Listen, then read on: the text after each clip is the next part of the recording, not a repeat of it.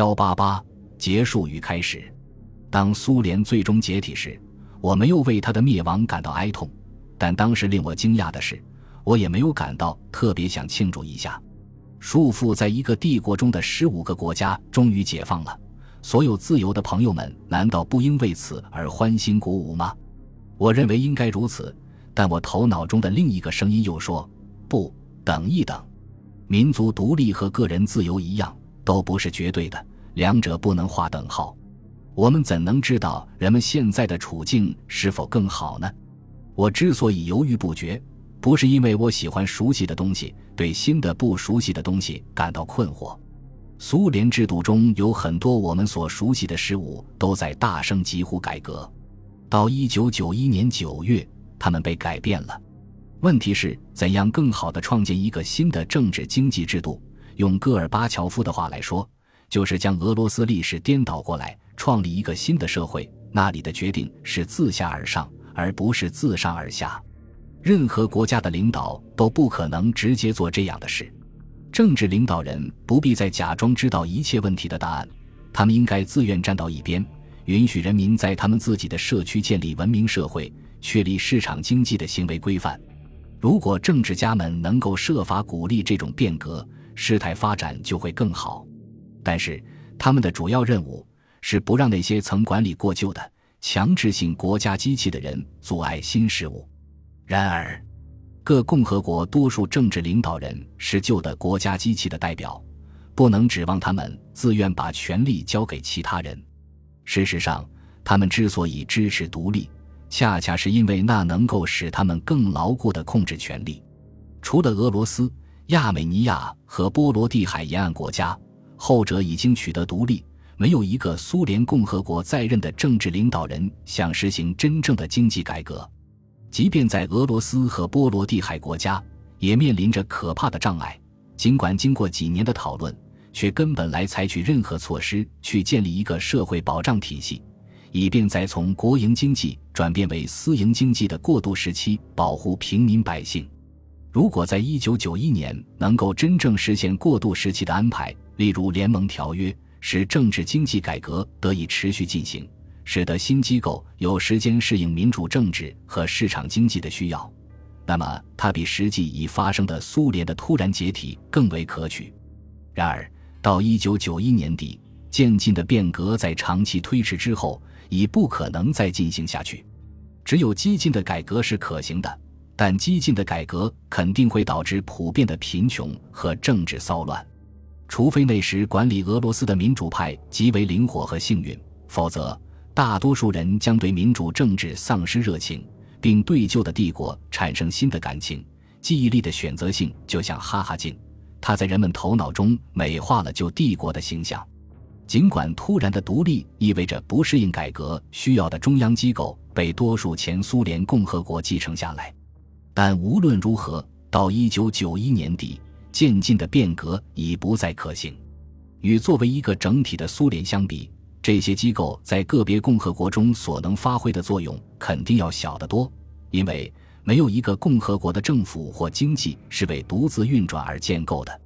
以后的发展如何，我将拭目以待。由苏联帝国的分裂而形成的国家，今后要为他们自己的命运负责。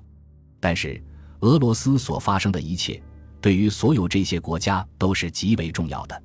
如果俄罗斯逐渐演变为一个民主国家，满足于在其现有边界内生活，集中精力开发它丰富的人力资源和自然资源，那将有助于所有继承苏联遗产的国家的发展。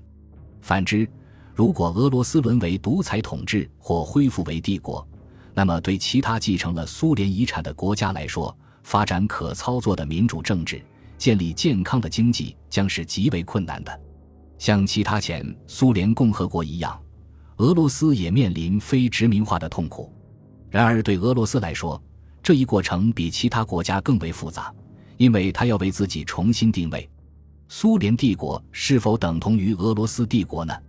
如果是，那么俄罗斯便失去了一半人口及大片领土。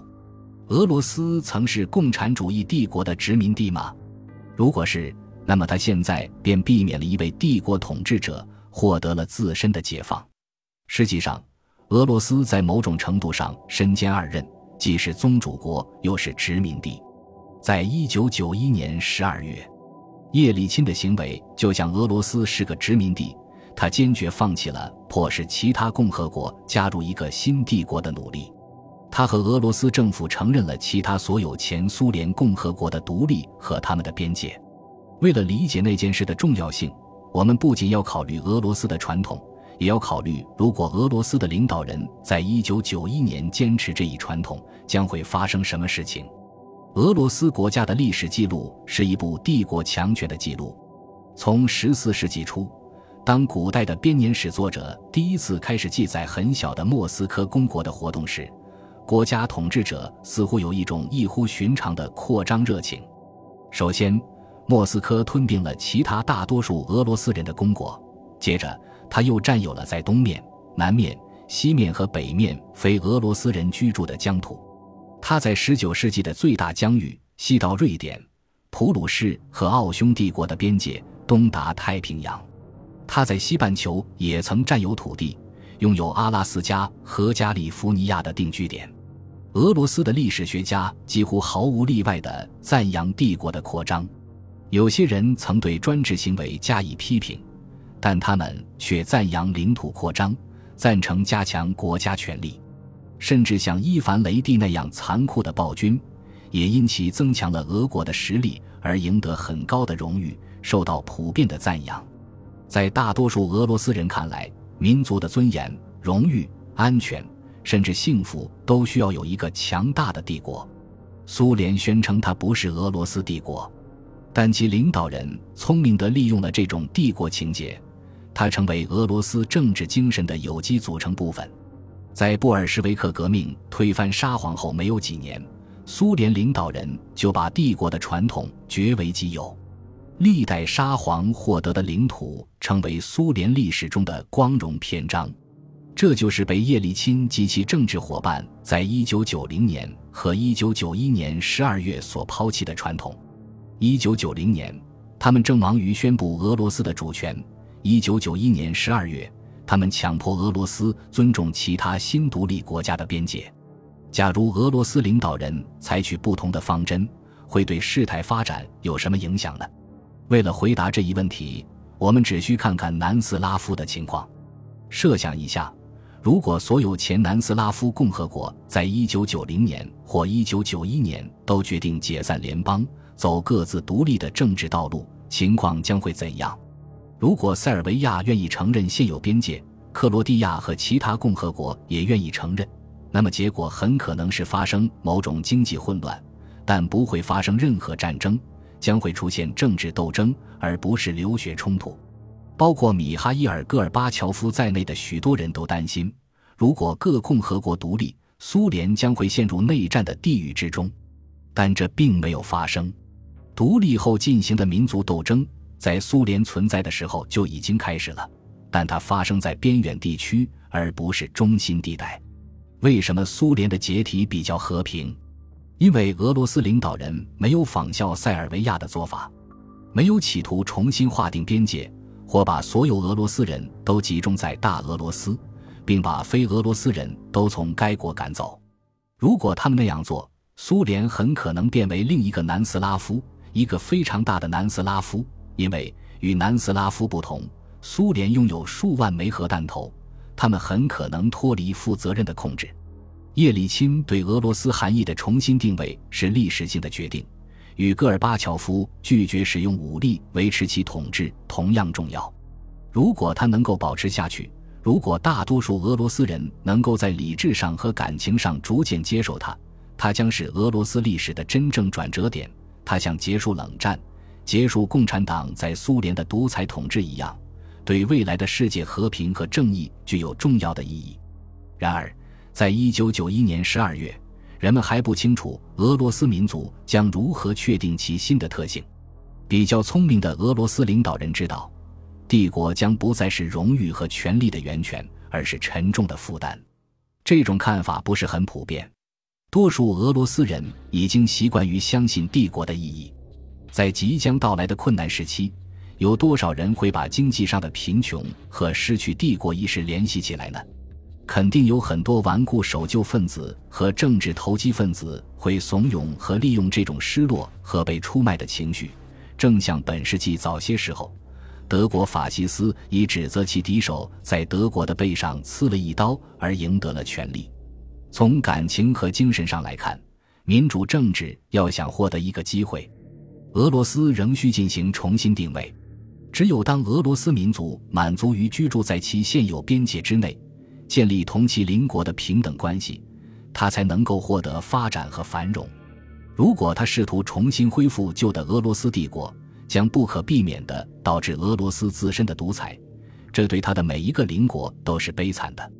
认识到前面仍有如此严酷的斗争，是我在一九九一年圣诞节没有去庆祝苏联的终结。分析报告回顾了苏维埃社会主义共和国联盟解体并成为历史的过程。